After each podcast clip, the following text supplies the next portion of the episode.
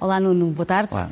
E hoje vamos começar por um assunto interno, ao contrário do que é habitual. Estamos a menos de um mês do, da apresentação do Orçamento do Estado. António Costa já anunciou que vai haver um desdobramento dos colões do IRS para reduzir os impostos, sobretudo para a classe média. Uhum. E a pergunta é, e as contas que fizeste, é, são, neste caso, se há ou não há, historicamente, uma carga excessiva sobre o trabalho. Eu acho que a, a resposta é, parece não haver dúvidas, é sim, há uma carga excessiva, podemos discutir as razões, podemos comparar com outros países, mas eu começo pelos números e começo por estes gráficos. A comparação entre o imposto que pagam as, a taxa de imposto que pagam as empresas, portanto o IRC, e a taxa de imposto que pagam os indivíduos, o IRS. E a verdade é que se tu olhares para os números desde 1985 até hoje, até 2021, tens uma descida abrupta do IRC, portanto, uhum. da, da, da, taxa sobre as empresas, e uma subida abrupta, abrupta. da taxa sobre os indivíduos. Portanto, se al... Os gráficos se encaixam ao contrário. Exatamente. Se alguém me perguntasse porquê é que há hoje tantos, tantas pessoas, tantos indivíduos, pessoas singulares, que são empresários, a resposta está aqui. Quer dizer, é que realmente eh, para eh, pagar menos impostos convém aos portugueses abrirem pequenas empresas, empresas em nome individual. Portanto, a questão é de saber, será justa esta tendência? Vamos ver como é que se passa em Espanha. Eh, temos aqui a comparação entre as taxas espanholas e as taxas portuguesas. Em cima, tu tens a taxa de IRC que, se que se paga em Espanha e a que se paga em Portugal. Em baixo, a que se paga em Portugal e em Espanha de IRS. A linha, digamos, as, as colunas são Portugal uhum. e a linha é Espanha. Espanha. Uhum. Como tu vês, uh, há também a mesma tendência, mas em Espanha as descidas são menos abruptas uhum. e no caso do IRS é uma linha com mais continuidade a partir do princípio do segundo milénio. Ou seja, uh, os espanhóis perceberam que sobre as pessoas singulares nós não podemos fazer mudanças abruptas. Em relação às empresas, os dois tomam as mesmas medidas. E estamos a falar de partidos parecidos, que repara, a Espanha tem sido governada pelo PSOE e pelo PP, e Portugal pelo PSD e pelo PS. Portanto, estamos a falar de partidos que pertencem às mesmas eh, famílias políticas. Os dois, aparentemente, eh, preocupam-se com a justiça social, mas têm-se preocupado mais com as empresas do que propriamente com os indivíduos, o que é bom para a economia, mas obviamente que é mau para o trabalho, porque quando nós falamos em impostos sobre indivíduos, não estamos a falar de impostos sobre sucessões e doações ou sobre aplicações na Bolsa. Estamos a falar sobre rendimentos do trabalho. E o rendimento do trabalho devia ser uh, um princípio sagrado em qualquer país do mundo. Portanto, é, é, então, é a mensagem com, que eu deixo então aqui. concordas com estes desdobramentos de escalões anunciado pelo Governo? Não, eu concordo que a partir de uma certa altura tem que haver um distanciamento de escalões, porque, quer dizer, não, não faz sentido que uma pessoa que ganhe, por exemplo, 3 mil euros por mês pague o mesmo escalão que uma pessoa que ganhe 30 mil. Quer dizer, não, portanto, tem que haver. Mas essa promessa da diferenciação de escalões. Eu lembro-me dela desde o princípio dos anos 90 Sim, mas, e nunca foi cumprida. Encolheram com a Troika, depois votaram, enfim. Nunca foi cumprida e, portanto, espero que seja cumprida. Muito bem, voltamos, voltamos de assunto e esta semana está a ser, ainda hoje, está a ser marcada por este pacto entre a Austrália, os Estados Unidos e o Reino Unido, que deixou a França muito zangada, a falar em traição. Tem razões para isso? Acho que tem razões, mas não é uma traição política, é uma traição comercial, já lá vamos. Uhum. O que é que se passou? Uh, o que se passou é que esta espécie de clube privado entre os Estados Unidos, o Reino Unido e a Austrália eh, foi anunciado esta semana. O pacto chama-se AUKUS. Uh, temos aqui uma fotografia da, do lançamento solene desse pacto, portanto, com os primeiros ministros, com o Presidente dos Estados Unidos, o Primeiro-Ministro britânico e o Primeiro-Ministro australiano. Este pacto é um pacto de segurança no Pacífico que diz que não é contra ninguém, mas é contra todas as ameaças. Portanto, podemos incluir nessas ameaças a China, mas podemos também incluir a Coreia, a Coreia do Norte, podemos incluir a pirataria, podemos incluir o terrorismo. Mas a China achou logo que isto era um pacto contra ela. Pronto. A França é que não era suposto uh, entrar nisto, porque este pacto é a sucessão de um outro pacto que sucedeu à Segunda Guerra Mundial, portanto, em 1946. Vamos mostrar aqui o documento desse outro pacto era um pacto entre os Estados Unidos e o que se chamava na altura o Império Britânico, que depois, obviamente, se transformou no Canadá, na Nova Zelândia, na Austrália. Este pacto era um pacto de segurança que foi mantido secreto durante muito tempo. Nós temos aqui o, documento desclassificado. Uhum. Uh, Tratava-se de, uh, no fundo, estes grandes países, uh, que são separados pelo Atlântico, mas têm tradições comuns, poderem defender-se contra os mesmos inimigos. Era um pacto diferente da NATO e era um pacto diferente daqueles que foram estabelecidos pela União Europeia. Portanto, este pacto é a continuação. A Nova Zelândia não faz parte deste pacto por uma razão muito simples, é que este pacto implica segurança nuclear com submarinos nucleares e a Nova Zelândia não permite a passagem de submarinos nucleares pelas suas águas territoriais, mas de resto é um pacto que não tem nada a ver com a França. Sim, Portanto, mas põe em causa o contrato que, que havia entre a Austrália por isso é que eu digo, mas não é um problema político, mas sim um problema económico. Quer dizer, a França tinha realmente um contrato, um pré-contrato, digamos assim, de fabrico de submarinos, portanto, uma empresa francesa, a ENG, ia fazer 12 submarinos para a França, para, para a Austrália. Austrália. Uh, estamos a falar de milhares de milhões de euros. Uhum. Uh, os australianos queixavam-se do período de entrega, que era muito pequeno, que, era, que era muito dilatado, e da, dos custos de construção, que eram muito grandes. E, sobretudo, a, a, França tem um problema, é que precisava desse dinheiro para financiar este programa que estamos aqui a mostrar, que é o programa dos novos submarinos atómicos franceses, com armas convencionais, o chamado pro programa Sufren. Portanto, a França, ao ver cancelado este contrato, não só perde muito dinheiro para a sua empresa NG, como provavelmente estes submarinos que vamos aqui ver, que são os, enfim, a maior maravilha uh, da indústria militar destes tempos, uh, vai também poder sofrer com isso. Portanto, o problema francês é essencialmente, aqui temos o primeiro sofrente, que é o Barracuda, uh, portanto, esta classe vai sofrer, sem dúvida, a França vai ter problemas económicos nas suas empresas, mas não é um problema político. Mas é uma questão diplomática. É uma questão diplomática tão, tão diplomática. Sem sem nada. Não, tão diplomática que levou à à chamada do embaixador francês, pela primeira vez na história das relações entre os dois países, mas aqui a França culpa sobretudo os Estados Unidos, porque diz que são os Estados Unidos que influenciaram a Austrália, que lhe vão dar tecnologia que vai substituir a tecnologia francesa. Portanto, os australianos vão, capaz, vão ser capazes de construir os submarinos que os franceses lhe dariam, lhe venderiam, eh, com a ajuda americana. E não é uma lição para a Europa? Uh, não, acho que, eu sinceramente acho que isso tem-se tem chamado a Europa aqui com pouca eh, com pouca atenção, porque não se trata aqui de um problema uh, político, trata-se essencialmente de um problema comercial. Agora, que os Estados Unidos voltam a ter interesses próprios, que não são os mesmos interesses de todos os membros europeus, sem dúvida, sem dúvida. Portanto, quando se achava que o Donald Trump era isolacionista, que só pensava nos interesses Joe americanos... Joe Biden é igual? Uh, Joe Biden não é muito longe disso. Agora, isto não tem nada a ver com a, com a NATO, mais uma vez, e eu continuo a achar que vai haver uma luz ao fundo do túnel e que a França irá fazer parte outra vez deste hum. programa. Aliás, como tu sabes, o Emmanuel Macron vai falar com o Joe Biden esta semana só sobre isso, mas problema, sobretudo um problema económico, se isto fosse, se isto não, não vai, envolvesse, não vai, não vai criar clivagens. se isto não envolvesse dinheiro, posso garantir que não havia nenhum escândalo. Muito bem. Bom, faz, faz quase dois meses que começaram as operações de ajuda internacional uh, em Moçambique contra o Daesh. Qual é o balanço neste momento? Balanço, infelizmente, tem boas notícias e más notícias. As boas notícias é que realmente o Daesh tem sido expulso de várias localidades moçambicanas que estavam ocupadas. A mais conhecida é a Mocimba da Praia. As más notícias, infelizmente, é que há 72 horas que as forças ruandesas e moçambicanas estão debaixo de fogo, evitaram várias emboscadas só com a ajuda de helicópteros da, da SADEC e também uh, do Ruanda e do, Moçambique, e depois foi descoberto isto, que é uma péssima notícia para os moçambicanos. São as minas, as minas anti-carro, até agora não tinham sido introduzidas. 21 destas minas, uh, não sabemos ainda se for fabrico russo ou checo, mas do antigo Pacto de Varsóvia, mas foram encontradas em Mocimba da Praia. As cerimónias de reconquista de Mocimba da Praia são para a semana, todos temem que estas minas possam ser postas em ação. E repara, transportar 21 minas, eh, provavelmente de antigos arsenais moçambicanos, para um determinado sítio implica algum esforço logístico, porque estamos a falar de material muito pesado. Eh, neste momento, o Ruanda e Moçambique não têm veículos capazes de ultrapassar este problema. O único veículo que neste momento existe em Moçambique é este que eu te vou mostrar, é o Caspir. O Caspir é usado pelos sul-africanos. Os sul-africanos trouxeram uh, cerca de duas dezenas deste veículo, o número acho que é classificado, mas enfim, cerca de duas dezenas deste veículo para Moçambique. É um veículo resistente a minas, quer dizer, as pessoas que vão dentro deste veículo não morrerão por causa da mina, embora o veículo fique danificado, mas há ainda poucos destes veículos e Moçambique tem agora mais esta dor de cabeça. Quanto ao resto, as coisas têm corrido relativamente bem, quer dizer, o Ruanda a SADEC, portanto, Botsuana, África do Sul, Lesoto, uh, têm-se entrosado bem, as forças moçambicanas, e temos aqui algumas, algumas imagens. Uhum. Esta é da Armada uh, Sul-Africana a chegar a Pemba, portanto, é um navio chamado Macanda, é um navio patrulha oceânico, que está agora a fazer a segurança marítima. Temos esta imagem de colaboração entre Angola e Lesoto, em que a Força Aérea Angolana transporta forças especiais do Lesoto para o teatro operacional, também uma boa, uma boa cooperação.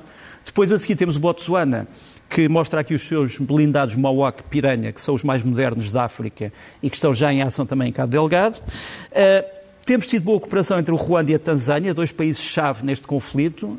Um, tens aqui uma reunião que nós uh, recebemos notícia dela uh, das chefias da polícia do Ruanda e da Tanzânia para troca de informações. Uh, não sei se, se, temos acesso a essa fotografia agora, portanto, é o, aqui está. está. Portanto, esta reunião foi muito importante porque o que, é que, o que, é que acontece? A polícia da Tanzânia e a polícia do Ruanda tinham informações sobre os dirigentes do Daesh locais, trocaram-nas e por causa disso foi preciso, eh, foi possível identificar estes homens que vou mostrar-vos aqui a seguir. Portanto, são, são elementos do Daesh e os círculos a vermelho mostram aqueles que terão sido já identificados, sabemos quem eles são. Portanto, eram comandantes, digamos assim, desta chacina que se tem verificado contra civis em Moçambique e que ainda, infelizmente, não parou.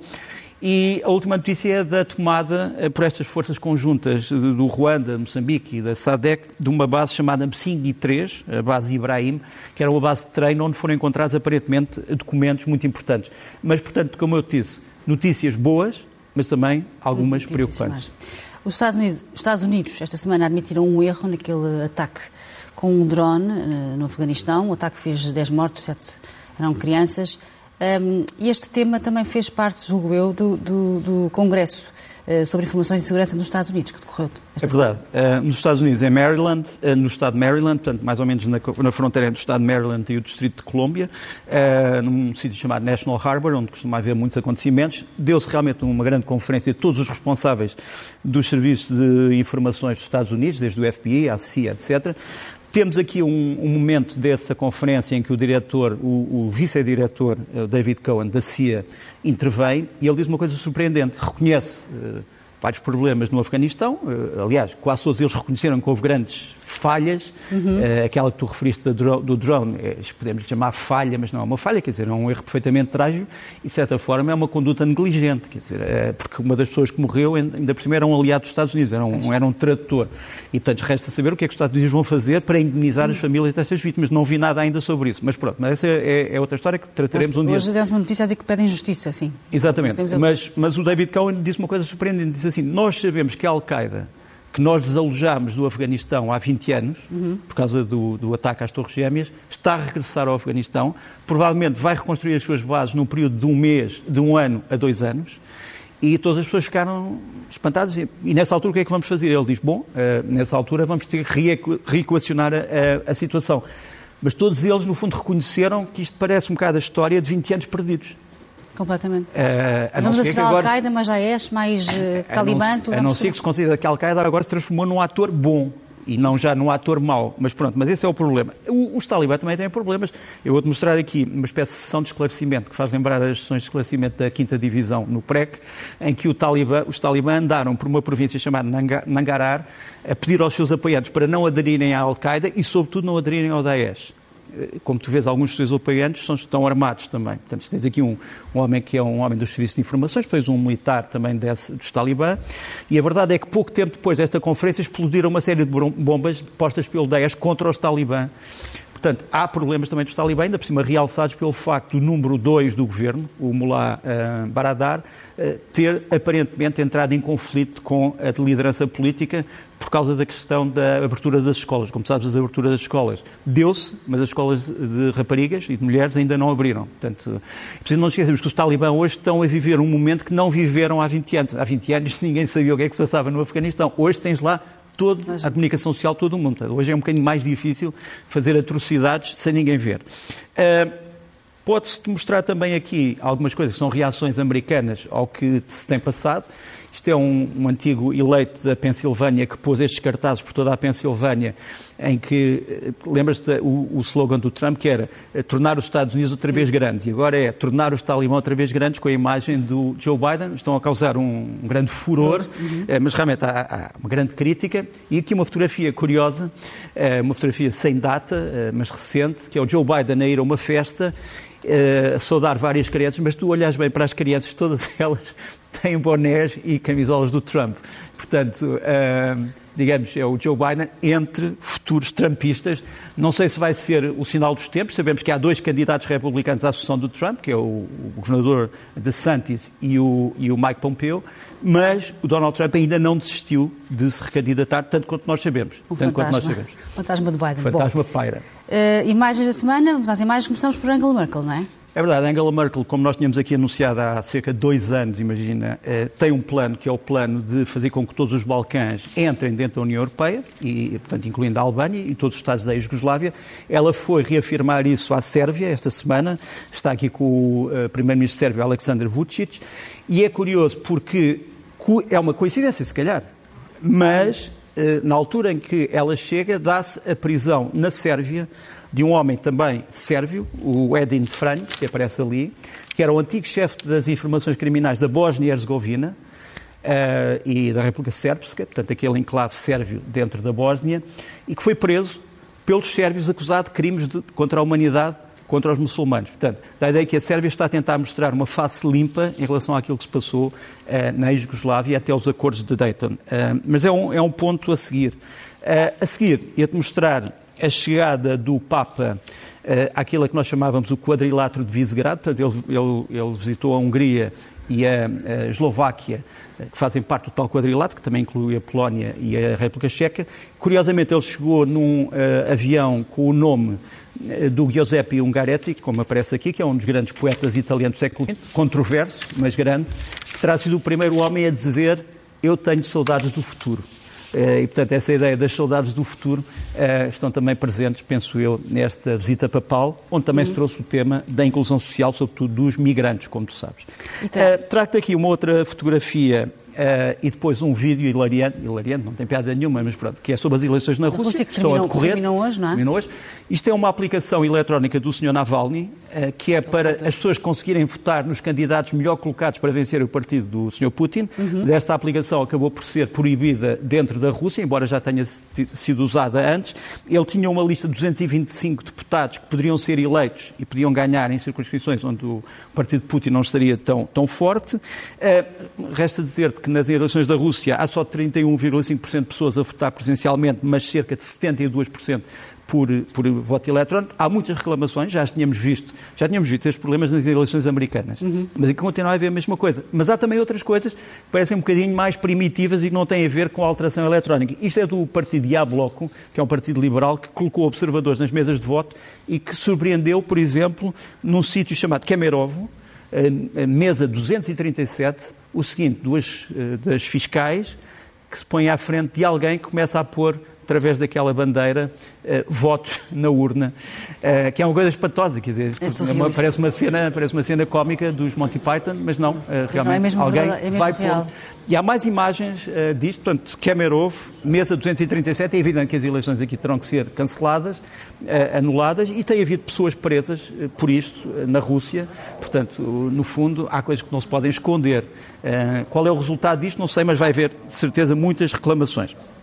Deixa-me só ainda mostrar-te nas imagens da semana uhum. este homem, um, Abu um, Walid, que era o chefe do Daesh para toda a África, do Sahel e do Grande Saara. Ele foi morto pelos franceses em agosto, em 13 de agosto, mas só agora é que o Sr. Macron e a Ministra da Defesa anunciaram a sua morte. Talvez para mostrar uma eficácia no Sahel. Este homem era também procurado pelos americanos, como se vê aqui. Era talvez o homem, o número dois da Al-Qaeda, do Daesh em todo o mundo. E, e, portanto, é uma notícia importante. Agora, saber porque é que só agora é que foi anunciada a morte esta semana é algo que, que as pessoas se perguntam. Por fim, uma nota de otimismo. Israel e uh, os Emirados Árabes Unidos, como sabes, reataram relações uh, diplomáticas, políticas, culturais, turísticas, desportivas e agora uh, uniram-se num pacto contra a lavagem de dinheiro e o financiamento do terrorismo. E temos aqui as imagens desse pacto celebrado esta semana. Hum. Muito bem, nos livros, esta semana, eh, dois romances, uma banda desenhada em português e uma curiosidade explicada em castelhano. Exatamente. Olha, do Arturo Pérez Reverte, continua a ser um dos meus grandes autores preferidos eh, espanhóis, Cidi, a história do Cid, o campeador, portanto, uma das grandes figuras históricas de Espanha, em romance. Depois do José Eduardo Agualusa, um grande nome das letras lusófonas, o Milagrário Pessoal, que também saiu agora. Depois, como tu disseste, uma novela gráfica, uma banda desenhada, 1984, de George Orwell, ilustrado pela Sibylle Lacroix e uma pessoa que se intitula, intitula como Amazing Amesian. É um grande, um grande, um grande romance, muito bem desenhado e traduzido em português. E, por fim, como tu disseste, uma curiosidade, chama-se Afghanistan, foi lançado agora em Espanha, é a reedição de um texto muito pouco conhecido do Friedrich Engels, portanto, um dos fundadores do marxismo, o Karl Marx, no século XIX sobre o Afeganistão. Nem de propósito. Uh, nem de propósito. E uma das conclusões é esta: o Afeganistão tem ótimos, ótimas pessoas e ótimas cabeças, mas nunca será uma grande potência porque gosta demasiado da liberdade. É uma das coisas que está lá cheio no livro. Mas é melhor ler o livro. É um livro é, muito interessante. É evidente que foi enquadrado historicamente pela pessoa que o traduziu, mas só para te mostrar como é que se via o Afeganistão no século XIX do ponto de vista do pensamento pré-marxista, digamos assim. Incrível. assim. Bom, nos filmes da semana, começamos por, há aqui dois filmes dois de dois, dois pesos pesados. Dois é? pesos pesados, tens razão. Olha, primeiro, uh, grande filme, o uh, Rifkin's Festival, do Woody Allen. Uh, um casal americano vai a um festival de cinema em São Sebastião e, e, depois são as reflexões, os desencontros, os encontros, as cenas humorísticas, uh, as grandes homenagens ao cinema. Continua a ser um grande cineasta, é um grande filme e, e vale a pena ser visto. Rifkin's Imperdível, certeza imperdível. Próximo. E a seguir, também outro peso pesado, Clint Eastwood. É evidente que é num, num, tom que ele nos tem habituado, que, que ele nos tem habituado nos últimos tempos, que é no fundo o duro, que se enternece por uma questão qualquer, ou amor filial, ou maternal, uh, ou paternal, enfim, uh, portanto, a coração de um duro parte-se. Aliás, este filme chama-se Cry Macho, uhum. portanto, um machista que chora. É, é uma grande história. Uma grande história. As pessoas dirão, ah, mas nós já vimos isto no Clint Eastwood. Mas está muito bem feito. Tem sempre grandes histórias. Está muito bem feito. E, e depois ainda há um filme, mais um. Ah, hoje sido, decidi é? passar mais esse não, para, para, ter mais tempo para as duas sugestões e as minhas duas sugestões eram estas. Okay. Uh, primeiro, um grande guitarrista português, mas também um professor e um, uma pessoa que fez agora o doutoramento, uh, penso que em Belas Artes, na, em piano jazz eh, a partir dos anos 45 até os anos 90, eh, eh, sob a guitarra jazz, perdão, não, não o piano jazz, e, e chama-se este álbum Cenas de Vida no Bosque. Tens aqui um bocadinho. Muito bem.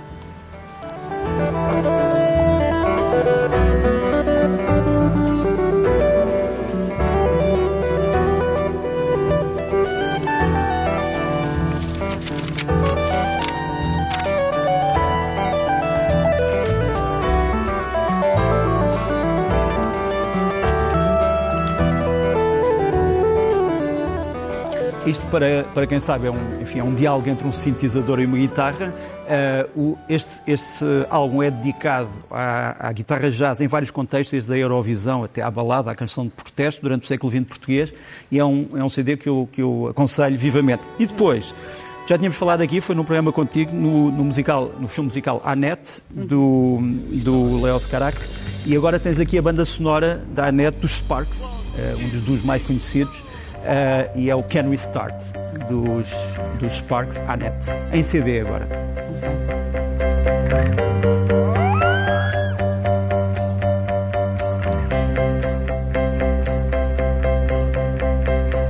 So may we start. So may we start. It's time to start.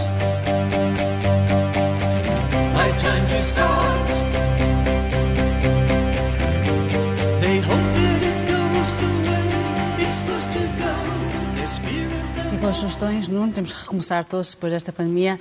E bom domingo. Até a próxima. Obrigado.